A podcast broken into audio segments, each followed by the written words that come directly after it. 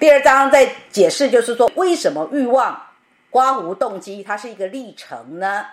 当我在讲欲望的时候，你们就要了解，我同时也在讲动机，因为欲望跟动机是同一回事。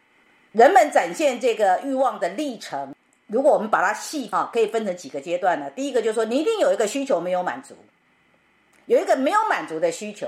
那当这个没有满足的需求，它从你的内在升起的时候，或者外在给予你一个刺激，让你的内在。你发现，或是你意识到，或者是你觉得你有个需求没有满足的时候，你就会紧张不安，这是人性。然后呢，你就会有一种驱力，那个驱力就含藏着你们刚刚有人说迫不及待了，就会想要说我要赶快去做。所以那个驱力，那个驱力，也就是我们所讲的，你会因为你个人的欲望与行动是落在哪一个心理驱力的类型而有所不同，而这个心理驱力呢，就会。push 着你，不管是用这个推的方式，或是拉的方式，push 或是 pull，它就会让你产生某种行为。然后你去做了那个行为之后呢，你自己就会渐渐的在那个没有满足的需求里面，渐渐的把需求给填满了，渐渐的满足了。当你的需求满足了之后呢，你的紧张跟不安才能够消除。譬如说我二零一二年的时候，我有个欲望，那个欲望。就是说，我要把《易经》呢这门知识给弄明白。我开始有了这样的一个我要弄明白的需求，然后我就有一个动机。那个动机就是说我有个企图心。那个企图心是说我希望有那么一天，我能够贯穿，我能够把《易经》的华夏文明的智慧贯穿到我们现在你们所学习的活出睿智跟美善的生活智慧。我要把它两个做一个东方跟西方的一个呼应，然后。我希望能够，不管对我的学生也好，或是对个案也好，都能够帮助他们更活出生活的智慧。当这个欲望兴起的时候，接下来我开始紧张不安呢？为什么？因为这个知识系统很庞大啊，易经就是有六十四卦啊，任何一个卦都不能少啊。我不能说，哎，我只挑呢，我我觉得我看顺眼的，或是我喜欢的，我有感觉的，不行。当我要做一门知识的研究的时候，它就是很清楚，它就是六十四卦。而它就是三百八十四爻，一个都不能少，所以这是一个庞大的知识体系，而且呢都是文言文，又艰深难懂。那到底要从何下手呢？就开始紧张喽，开始不安喽。接下来呢，就为了要弥平这个紧张跟不安，就要干嘛？就要去做一些事啦。就开始内在就产生那个驱力，那个驱力就是说我用我的经验值知道说，我要开始去寻找，或者是。看我是要去书店找书，或者上网找书，或者是上网找这个免费的课件，或者是我去寻找坊间的易经的作者，然后他刚好也有出这个所谓的视频课件的，那我就去买这个视频课件，我就开始开始展开行动喽。接下来呢，这个行动要在生活当中要落实下来嘛，所以我有空的时候就开始听课，然后做笔记。为什么要做笔记呢？因为如果只是耳朵听，我如果眼到耳到，我如果没有手到的话，对我来讲那就不够完整的一个学习，所以我一定要自己做笔记。好，仿佛做过笔记之后呢，哎，仿佛就比较能够记得住了。但是因为平常工作也很忙碌啊，而知识又那么的庞大，所以我也只能用有空的时间呢，缓步缓步的把六十四卦三百八十四爻至少先 run 过一遍，有一个印象。好，所以我足足花了五年的时间。那当时二零一二年不是有一个企图吗？那个企图就是说我希望有一天也能够把它变成是一个在教学当中让自己更加成长这样的一个目标。那么二零一八年我自己觉得时间可以了，所以我就开始号召一群学生来做这样的学习。那我们班上也有人是易经的学生，所以说这个欲望到了二零一八年是不是满足啦？实现啦？所以等于是说，我在二零一八年就完成了二零一二年那个时候的未满足的需求。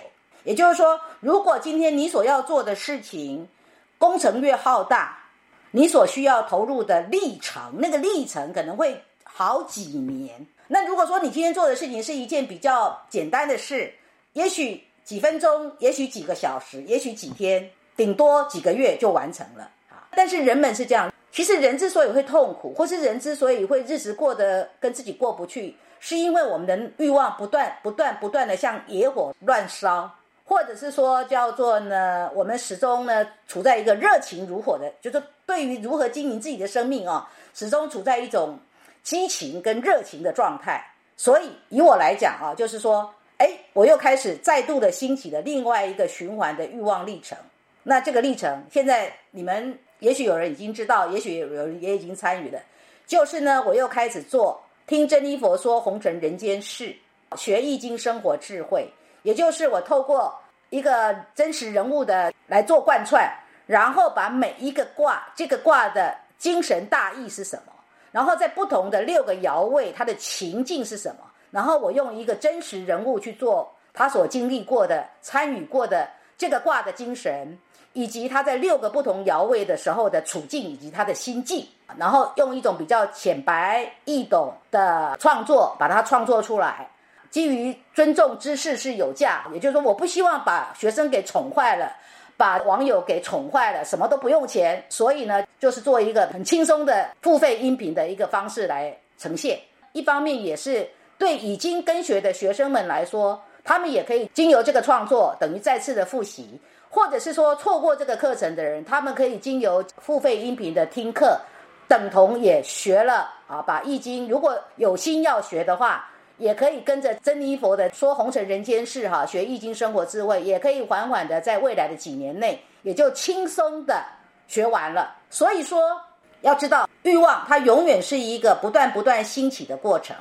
有人问说，当欲望没有满足，会引发情绪的紧张不安，这个跟情绪感受有关联吗？当然有关联啊！为什么？因为你你要想想看哦，今天我们的课程，我们是做所谓的解构式的，解构式的，就是说抽丝剥茧的去解构每一个人你的五大人格能力的特色，以及我也在帮助你们做抽丝剥茧的，让你们了解这五大人格能力。它分别有什么样的作用力？在自由意志上，你们已经知道，自由意志就是生命的主角。自由意志会关乎着你是如何创造自己的外显形象，自由意志也关乎着你跟你生命当中重要男性的关系，那个对待关系，你期待被认可的，你期待被欣赏的，你投射出去的认可跟欣赏，你要求的关注跟被关注，这个都是跟自由意志有关。我们这样说好了，难道你这个人只有自由意志的呈现吗？当然不是啊，你时时刻刻都带着你的五大人格在一起呀。所以，如果你的欲望没有满足，会不会引发情绪的不安呢？会呀。那会不会引发欲望本身的躁动呢？也会呀。理解吗？这样有没有回答这位同学的提问？理解了哈，就是你们要了解，我们在学习的过程当中是解构式的学习，可是当你在解释一个人的。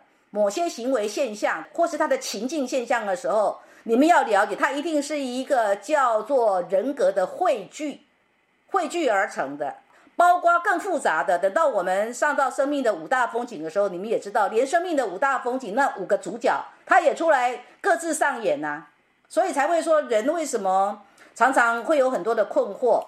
就算哦，你今天整天都没有出门，我告诉你，你整天都没有出门哦，你跟你自己相处哦。你就会发现说你也不太平静哦，为什么？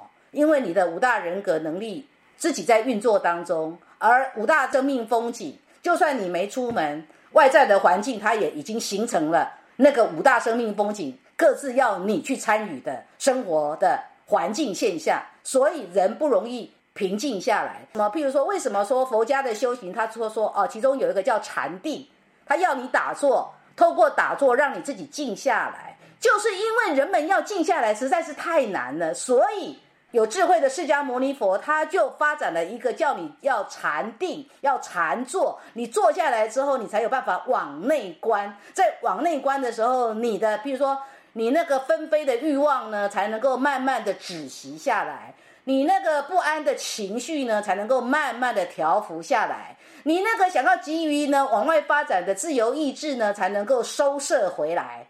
你的脑袋瓜里面呢，刹那之间呢，有很多很多的念头，也才能够怎么样，才能够收摄回来。这样听懂吗？